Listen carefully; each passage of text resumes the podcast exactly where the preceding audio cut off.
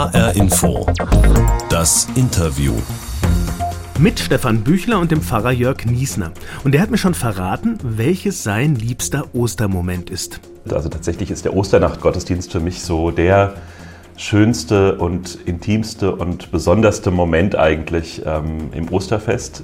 Osterkerze entzünden, gemeinsam in die dunkle Kirche einziehen, das Licht der Welt den Menschen hier vor Ort weiterreichen das ist genau das, was mir besonders Freude macht. Licht in dunkle Zeiten bringen, kann das gelingen in Zeiten des Krieges? Das will ich den Pfarrer aus Laubach im Kreis Gießen fragen und mich interessiert, wie seine Gemeinde mit den Geflüchteten aus der Ukraine umgeht, die jetzt auch in seiner Stadt angekommen sind. Und ach ja, warum ist er überhaupt evangelischer Pfarrer geworden, wo er doch eigentlich mal Katholik war? Fragen an Jörg Niesner in HR Info das Interview. Hallo Herr Niesner, ich würde gerne starten mit einer kleinen Ja-Nein-Runde. Wenn das für Sie okay ist, dann antworten Sie jetzt bitte mit Ja. da wird es schon schwierig. Ja. okay, genauso geht es immer schön Ja oder Nein. Also, an Ostern habe ich Stress. Ja. An Ostern habe ich aber auch viel Spaß. Ja. An Ostern habe ich Eierlikör. Nein. An Ostern habe ich nach endlos langen Wochen aufgehört zu fasten. Ja. Tatsächlich, Sie haben gefastet? Ja, habe ich tatsächlich gemacht. Okay, auf was verzichtet? Kein Fleisch und kein Alkohol. Sehr klassisch eigentlich. Okay. An Ostern habe ich immer viel zu viel Schokolade. Ja. also das dann auch Definitiv. Als, als, Belohnung. Herr Niesner, als Pfarrer ist das lange Osterwochenende für Sie ja so eine Art, ja, kleiner Marathon, würde ich mal sagen, durch die Gottesdienste, durch die Veranstaltung, schätze ich mal. Gibt es da einen Moment, den Sie immer wieder sehr genießen, so eine Art Lieblingsmoment, sowas zum Beispiel wie das Anzünden der Kerzen in der Osternacht? Gibt es das? Ja, Sie haben direkt einen Volltreffer gelandet. Also tatsächlich ist der Osternacht-Gottesdienst für mich so der schönste und intimste und besonderste Moment eigentlich ähm, im Osterfest. Ich habe eigentlich frei. Ich habe ja noch eine Kollegin hier in Laubach auf der Stelle und äh, die ist in der Osternacht dran, aber wir haben uns darauf geeinigt, wir machen das zusammen, weil da will niemand drauf verzichten. Und ähm, ja, genau. Deshalb äh, Osterkerze entzünden, gemeinsam in die dunkle Kirche einziehen, das Licht der Welt ähm, ja, in, sozusagen verkünden und den Menschen hier vor Ort weiterreichen das ist genau das, was mir besonders Freude macht. An Ostern feiern die Christen ja die Auferstehung Jesu. Also wenn man so will, ist das ja der Sieg des Lebens über den Tod. Aber derzeit scheint es mir ja mal eher so zu sein, als siege etwas weiter östlich in Europa der Tod über das Leben, also das Grauen über die Liebe. Und ich habe momentan so ein bisschen Schwierigkeiten, das zusammenzukriegen, Ostern in Kriegszeiten. So richtig nach Feiertag ist mir nicht zumute. Wie gehen Sie, in diese, wie gehen Sie ins Osterfest rein, Herr Niesner? Also meine ganz feste Überzeugung ist, dass es gerade in solchen Momenten eben Gegenbilder braucht zum Tod und zum Schrecken und zum Krieg. Es braucht eine Idee davon, was Leben bedeutet, was Frieden bedeutet, was ein gutes Miteinander von Menschen bedeutet, was Licht in der Dunkelheit bedeutet. Und ich glaube, dass die Osterbotschaft äh, der Auferstehung gerade da wichtig ist, um Menschen wieder eine Perspektive zu geben und sie wieder auszurichten auf die Liebe und auf den Frieden und auf das Leben. Ähm, weil ansonsten weiß man ja gar nicht mehr, woran man sich orientieren soll in so einer Situation. Ich finde es wichtig. Frage, die mir immer sofort einfallen würde und wahrscheinlich nicht nur mir, warum lässt Gott das alles zu, was da passiert in der Ukraine? Ja, das ist die große Frage und die treibt mich auch um und nirgends im Theologiestudium sozusagen lernt man dazu die ultimative Antwort und ich habe sie bislang auch nicht gefunden. Aber was für mich eigentlich das Entscheidende ist, ähm, auch jetzt in diesen Kartagen, in den Tagen der Karwoche und hin zu Ostern, ist eigentlich Karfreitag mit der Botschaft, Gott, selbst, Gott kennt selbst das Leiden. Jesus Christus geht ans Kreuz, er wird gedemütigt, er wird geschlagen, äh, er wird hingerichtet.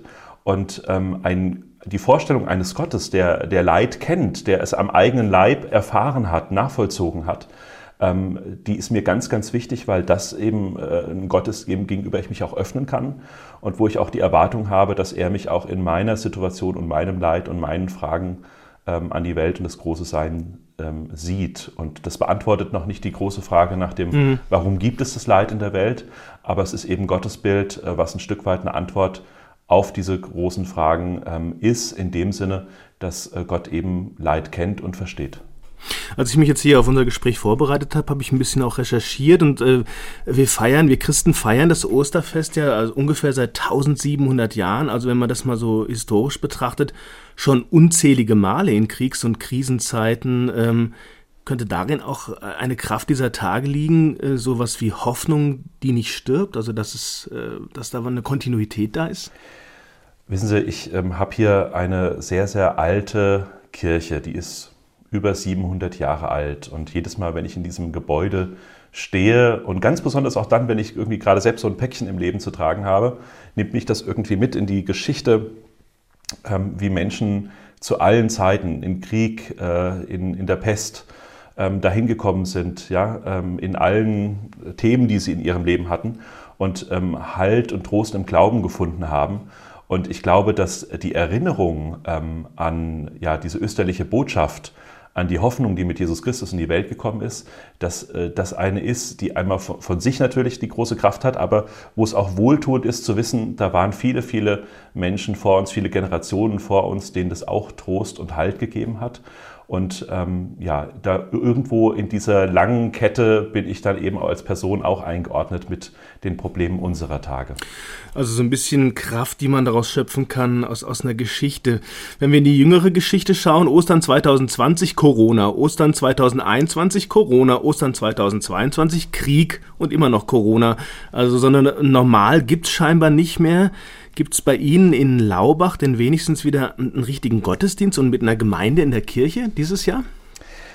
Erstmal war es ganz spannend zu sehen, was äh, in diesen beiden Corona-Osterjahren eigentlich passiert ist. Ähm, also wir waren im Grunde genommen gezwungen, uns ganz neue Gedanken zu machen, wie können wir diese frohe Botschaft von Ostern hinausbringen in die Welt, zu den Menschen und ähm, wie können wir auch mit Menschen über dieses Wunder von Ostern ins Gespräch kommen. Und ähm, das Schöne war zu sehen, obwohl wir keine Präsenzgottesdienste feiern konnten, ähm, war doch ganz viel dieser Botschaft präsent und da und vor allem auch Gemeinschaft da. Wir haben viele neue Formate und Ideen entwickelt, wir haben vieles im Digitalen ausprobiert in der Kirche, ähm, aber auch Mitmachaktionen vor Ort. Ähm, Kinder sind hier durch die Stadt und haben mit Straßenmalkreide Osterbotschaften auf die Wege geschrieben ähm, haben zusammen ein Kreuz mit Blumen geschmückt äh, und, und viele andere Dinge mehr.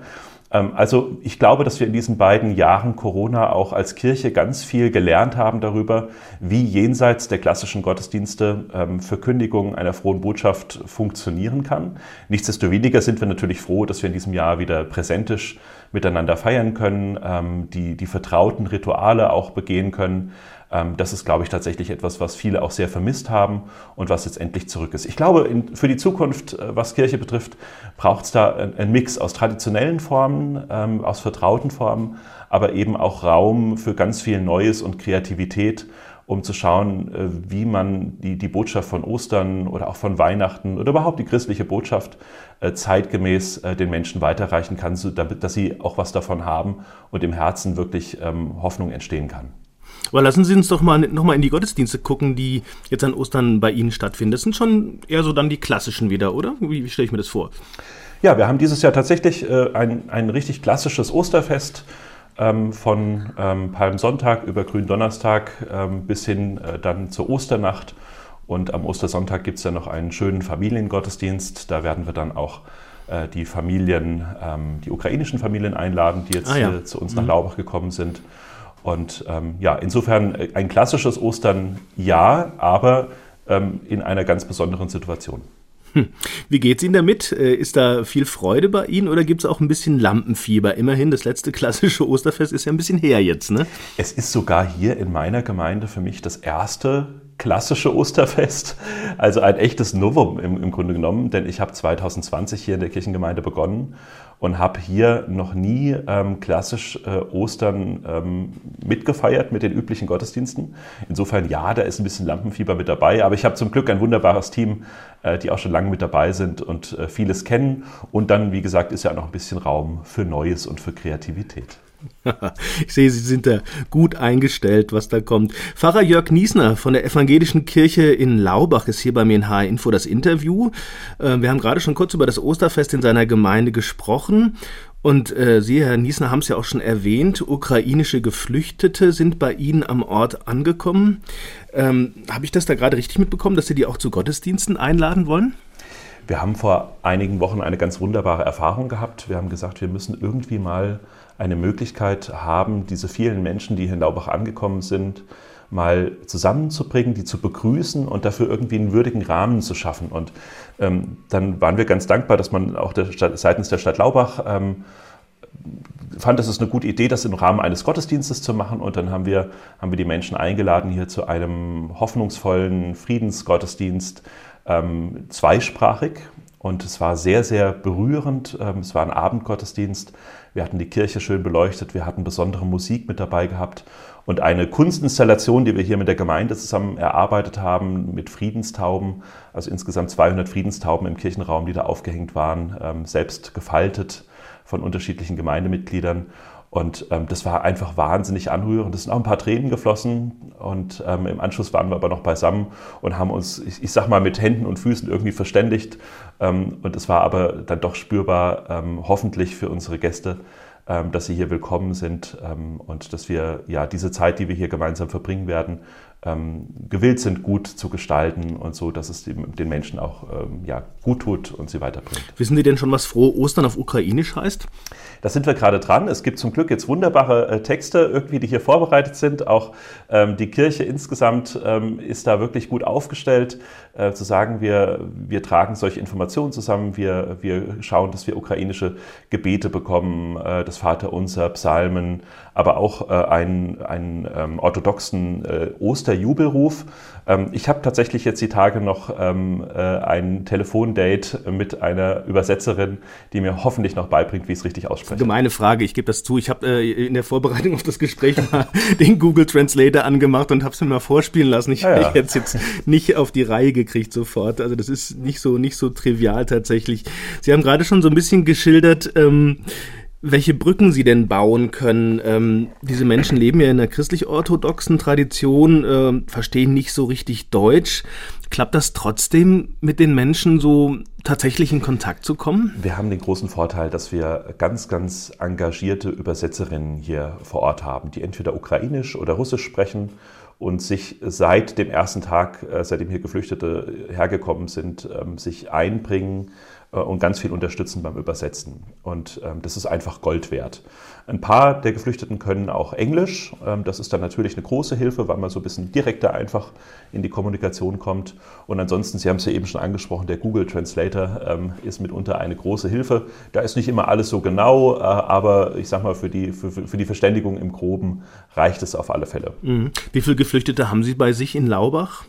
Laubach, muss ja mal sagen, ist eine kleine Gemeinde im Landkreis Gießen, so Richtung Vogelsberg, um sich da mal zu orientieren. Da bin ich richtig, oder? Genau, eine Kleinstadt hier mit ein paar Ortsteilen noch rundherum. Ähm, wir haben hier in Laubach eigentlich eine besondere Situation deshalb, weil ähm, wir ein äh, Jugendgästehaus hier haben. Das ist eine ehemalige Jugendherberge. Und dieses Jugendgästehaus haben wir im Grunde genommen als Erstaufnahmeeinrichtung für Laubach ähm, äh, auserkoren. Und äh, da gibt es dann auch äh, Aktionen und Betreuung für die Kinder. Ähm, man schaut, dass man alle bürokratischen Sachen dort organisiert und dann eben guckt, dass man die Leute zielgerichtet dann eben auch in privaten Wohnraum äh, vermittelt, wo sie dann unterkommen können. Ähm, Im Jugendgästehaus selbst sind jetzt äh, annähernd 80 Personen äh, untergebracht, aber darüber hinaus gibt es natürlich in privaten Unterkünften äh, in Laubach schon eine ganze Reihe von Ukrainerinnen und Ukrainern mehr. Die ganz genauen Zahlen dazu habe ich im Moment noch nicht vorliegen. Wie reagiert Ihre Gemeinde? Wie reagieren die Menschen in der Stadt auf, auf die Geflüchteten? Es war von Anfang an wirklich eine, eine berührende Welle der Hilfsbereitschaft da. Also viele Menschen, die Wohnraum angeboten haben, ganz viele Menschen, die Geld und Sachspenden angeboten haben. Auch unsere Konfis beispielsweise waren unterwegs, sind von Haustür zu Haustür gegangen, haben Spenden gesammelt. Da kam eine beachtliche Summe zusammen. Ähm, also es ist wirklich ganz, ganz viel hier äh, irgendwie, was da gerade passiert.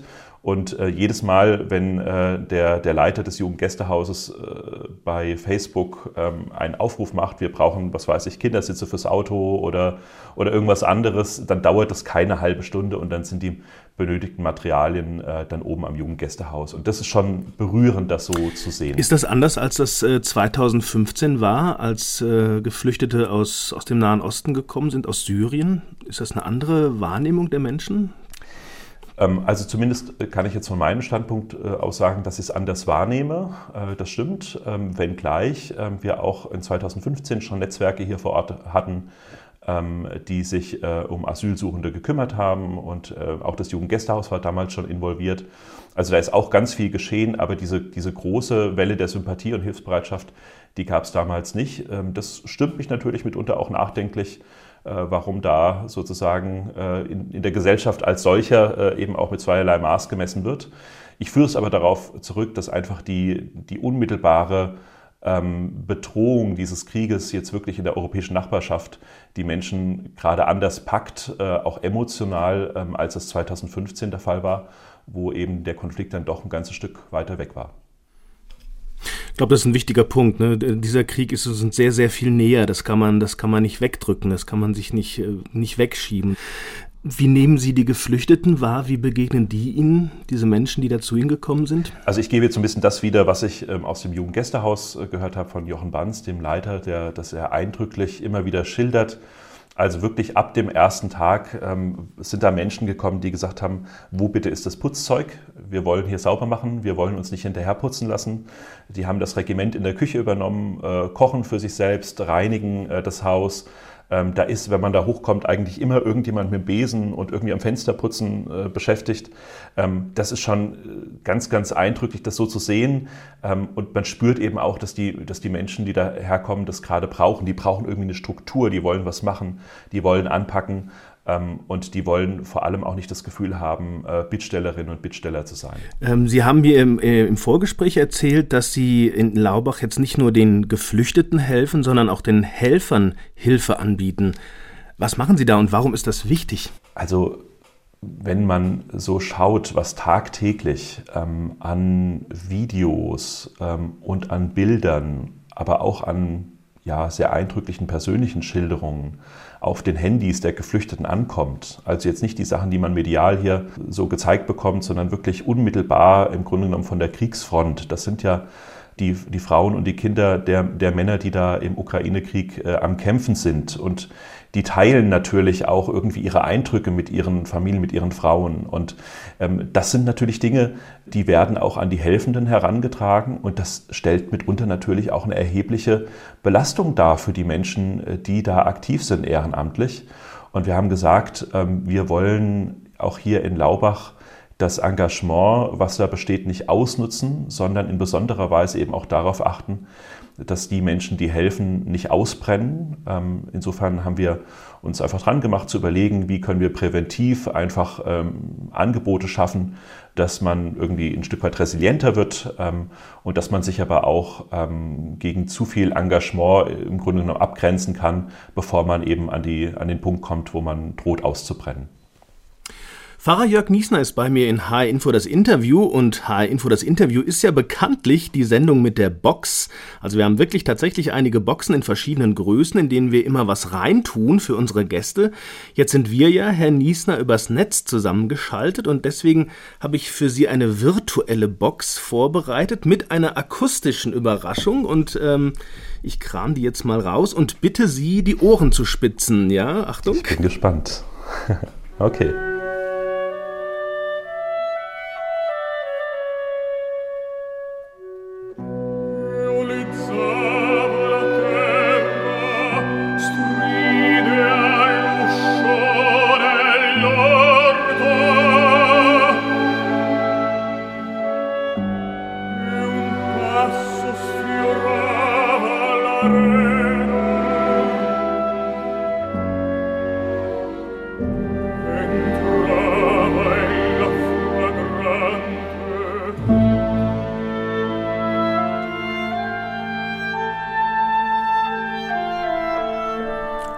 Können Sie damit was anfangen? Eine wunderbare Arie aus der Oper Tosca. Aha, da spricht der Kenner. Eluci waren le Stelle, ne? Ähm, ja, genau. Haben Sie auch schon rausgehört, wer es singt? Äh, da muss ich jetzt äh, ehrlich gesagt passen, das habe ich jetzt nicht äh, hören können. Na, das war jetzt auch ein bisschen anspruchsvoll, ehrlich gesagt. Jonas Kaufmann. Jonas war Kaufmann war es, okay, sehr schön. Der sagt Ihnen aber auch was. Also, wer das raushört, der hört auch ab und zu mal klassische Musik in Opern. Sind Sie da ein Fan? Ich bin tatsächlich ein großer Opernfan. Ähm, es ist jetzt äh, aufgrund der, der hohen Arbeitsbelastung natürlich auch im Amt ein bisschen weniger geworden. Während des Studiums war eigentlich die Oper, insbesondere die, insbesondere die Oper Frankfurt, mein zweites Wohnzimmer. Da habe ich im Grunde genommen nahezu jeden äh, Abend verbracht, der irgendwie, äh, ja, den man eben in der Oper verbringen konnte. Und ähm, das war lange Zeit meine große Leidenschaft und ist es noch immer. Ich versuche mir gerade noch so vorzustellen, wie das im, im Laubacher Pfarrhaus so geht mit dem, mit dem Opernfan. Also Sie haben ja da auch Familie wohnen. Also ist das dann so, dass Papa Jörg die Anlage laut dreht, die Fenster wackeln, wenn er zusammen mit Kaufmann eine Arie schmettert und die Familie in den Garten flieht? ist das so? Oder was heißt Opernenthusiast so im, im Familienzusammenhang? Also seitdem ich eine kleine Tochter habe, die abends äh, schlafen gehen muss, weil sie am nächsten Tag in den Kindergarten oder in die Schule inzwischen muss, ähm, habe ich die äh, guten Lautsprecher eingetauscht gegen ordentliche Kopfhörer ah. und dann kann ich auch nach Lust und Laune Opern hören. Ähm, muss aber sagen, ich bin auch ganz dankbar, dass ich hier in Laubach wirklich ein, ein tolles Umfeld äh, habe, was so äh, ja, klassische Musik angeht. Ähm, wir haben hier mit dem Grafenhaus ähm, ja einfach ganz viel Kultur zum Beispiel auch. Es gibt die Oper Schloss Laubach, wo immer mal wieder Konzerte und Opernaufführungen stattfinden. Und ähm, mit wem ich immer fachsimpeln kann, ist meine ganz wunderbare Kirchenmusikerin äh, Anja Martinet, die auch ein großer Opernfan ist. Und ja, da gibt es dann immer mal zwischen Tür und Angel eben nicht nur Bach und Paul Gerhardt, äh, sondern da geht es dann auch mal um, um Wagner und um Mozart. Machen Sie selber auch Musik? Außer in der Kirche? Ja, ich äh, mache selbst auch Musik. Äh, ich singe ein bisschen, äh, ich spiele ein bisschen Klavier und ich spiele Klarinette, aber alles äh, im Grunde genommen dilettantisch, aber es macht mir trotzdem große Freude. Das heißt, Sie haben wirklich, wenn ich Sie Ihnen so zuhöre, haben Sie wirklich sehr viel zu tun. Sie sind ein, ein Mann, der sehr viel macht. Ich frage mich manchmal, wie geht das mit Familie eigentlich zusammen, so ein Pfarrerberuf? Sonntags nie Zeit, rund um die Uhr immer ansprechbar für die Gemeinde, auch nicht wirklich feste Arbeitszeiten, denke ich. Geht das gut? Also ich habe mir angewöhnt, inzwischen, ähm, es wird meine Frau wahrscheinlich lachen, wenn ich das erzähle, weil sie sagt, wann machst du das genau? Ich, aber ich sage es jetzt trotzdem, ich behaupte es einfach mal, ich habe mir angewöhnt, äh, feste Zeiten eben auch für Familie in den Kalender einzutragen. Ah, okay. Ähm, ich mhm. glaube, das, das muss man tun, äh, darauf zu achten, dass man eben bei allem äh, Tun und allem Engagement, äh, was man irgendwie hat und ähm, ja, eben auch Zeiten hat äh, für sich selber und für die Familie. Ich mache ja noch vieles im digitalen, äh, Social Media, Instagram und so weiter. Das ist natürlich auch ein echter Zeitfresser, ja. Ähm, und gleichzeitig. Ja, und es ist ja auch nicht alles planbar, denke ich. Ne? Also man kann zwar Sachen im Kalender eintragen, aber was weiß ich, dann kommt was dazwischen, kann man sich ja leicht vorstellen. Ne? Das stimmt. Also, ähm, das ist ähm, einerseits ein Fluch natürlich. Andererseits ist es aber auch das, was ich zum Beispiel an meinem Beruf äh, besonders schätze. Ne? Also man steht irgendwie morgens auf und es steht irgendwas im Kalender aber dann sieht der Tag doch plötzlich wieder ganz anders aus, weil äh, da noch irgendwas dazukommt, da was dazukommt, ähm, da ist irgendwas im Ort passiert. Ähm, äh, ja, eben. Mhm. Ja, oder so. Und da muss man irgendwie reagieren und genau, und dann sieht es auf einmal wieder ganz anders aus. Und ich finde es unglaublich bereichernd, dass eben kein Tag letzten Endes ist wie der andere, sondern immer man irgendwie auch in der ganzen Persönlichkeit äh, mit Fähigkeiten und auch mit, dem, mit der ganzen Theologie, die man irgendwo so gesammelt hat, gefragt ist und das einbringen kann. Und ähm, ja, das ist bei aller Beschwernis sicherlich so, sozusagen der, der dauernden Erreichbarkeit und Präsenz hier auch vor Ort einfach ein großes Geschenk, das machen zu dürfen. Es scheint Ihnen Spaß zu machen und äh, dass Sie Pfarrer werden wollten, scheint ja auch schon sehr früh klar gewesen zu sein. Ich habe in der Vorbereitung einen Zeitungsartikel über Sie gefunden. Da steht ein sehr schöner Satz drin, ich zitiere. Einst verhaftet in der katholischen Kirche, konvertierte er in jungen Jahren mit dem Ziel, evangelischer Pfarrer zu werden. Erstens, stimmt das? Stimmt das oder und, und, und was ist da passiert? Ich finde den Begriff verhaftet irgendwie auch ganz lustig. Ja, hat mir ähm, auch gut also, gefallen. Ja, genau. Also verhaftet äh, in, diesem, äh, in diesem juristischen Sinne war ich nie in der katholischen Kirche, sondern die katholische Kirche ist natürlich meine ähm, spirituelle und kirchliche Herkunft. Ähm, ohne die ich niemals auf die Idee gekommen wäre, äh, Pfarrer zu werden. Ja? Ähm, also die, die Erstkommunion und die Firmungszeit, das hat mich alles wahnsinnig geprägt. Und ich habe immer gemerkt, ähm, da ist Raum für meine Nachfragen, für mein Denken, für mein, meine Überlegungen über den Sinn der Welt und, und vieles andere mehr. Und das hat mich immer schon fasziniert. Deshalb ähm, hat zum Beispiel meine Mutter äh, damals gar nicht gewundert, als ich irgendwann gegen Ende meiner Abi-Zeit ähm, nach Hause kam und gesagt habe, so, ich habe meine, meine Jura-Studiumspläne über den Haufen geworfen, ich werde jetzt Pfarrer.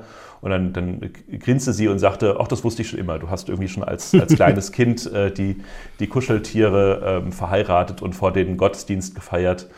Und im Nachhinein muss ich sagen, ist mir das, also das stimmt, ich kann mich dann auch noch wirklich daran erinnern, ähm, aber Wie ich da damals auf die Idee gekommen bin, weiß ich letzten Endes nicht mehr, aber in der Tat, der Weg war schon zeitig vorgezeichnet. Aber warum evangelisch und nicht katholisch? Ich hatte das große Glück, ähm, hier ähm, an einer evangelischen Schule zu sein. Ähm, das ist das Laubach-Kolleg, ein Gymnasium der evangelischen Kirche in Hessen-Nassau. Und ich habe da ganz wunderbare Theologinnen und Theologen kennengelernt, sehr, sehr unterschiedlich in ihrer Ausrichtung. Und ich fand das so faszinierend, äh, wie unterschiedlich man über Gott und die Bibel nachdenken kann, wie man sich wissenschaftlich mit der Bibel auseinandersetzen kann. Und dann kam mir noch dazu, ähm, dass 2001 äh, der Kirchentag in Frankfurt stattfand.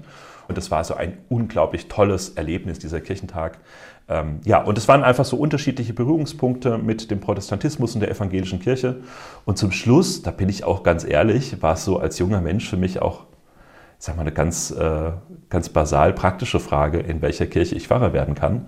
Und der Zölibat war ehrlich gesagt so mit 18, 19 nicht so eine, nicht so eine Perspektive für mein Leben. ja, ja, das kann ich verstehen. Ähm, Herr Niesner, eins ist mir noch im Kopf geblieben. Sie haben gesagt, dass Sie ja als Pfarrer auch in den sozialen Netzwerken aktiv sind. Und ich habe mir gedacht, na klar, bei Twitter, Insta und Co., da kommen Sie mit jungen Menschen in Kontakt. Aber Vielleicht ja auch mit den Menschen, die in ihrem Herzen noch Christen sind, aber mit der Institution Kirche gar nichts mehr anfangen können. Also die, die jetzt an Ostern nicht zu Ihnen in die Kirche kommen. Ist das so? Also ich erlebe gerade so auch bei Menschen meiner Generation, ähm, dass die mit aller Selbstverständlichkeit die großen Fragen ans Leben stellen. Ja, also warum ist etwas und nicht vielmehr nichts? Ja? Ähm, wie kann ich mein Leben irgendwie gut gestalten? Äh, was ist der Sinn von all dem hier? Ja? Äh, warum, Sie haben es ja vorhin angesprochen, warum gibt es Leid? Und, und also wirklich, ne? So, und diese Fragen haben ja Menschen jeden Alters so. Aber ähm, mit Kirche verbinden sie häufig nur noch den klassischen Sonntagsgottesdienst. Und da haben sie irgendwie im Kopf, dass der tendenziell eher langweilig ist und gehen da nicht hin. Ähm, und jetzt im Netz erleben sie plötzlich, äh, dass Kirche und das christliche Glaube eben eine Relevanz haben kann, genau für diese Fragen ihres Lebens. Und das ist das Ziel, was ich verfolge mit meiner Social-Media-Arbeit, ähm, dass diese Fragen in den sozialen Netzwerken eben auch Raum finden und dass Kirche seelsorgerlich das Ganze dort eben auch begleitet. Sagt Pfarrer Jörg Niesner, der genauso selbstverständlich im Netz unterwegs ist, wie er, wir haben es vorhin gehört, in der Osternacht die erste Kerze in seiner Kirche anzündet. Vielen Dank für das Gespräch. Apropos Gespräch, meine Kollegin Mariella Milkova hat auch ein Interview für Sie aufgezeichnet mit der Tänzerin Mozzi Mabuse. Die kennen Sie vielleicht von Let's Dance, der TV-Show.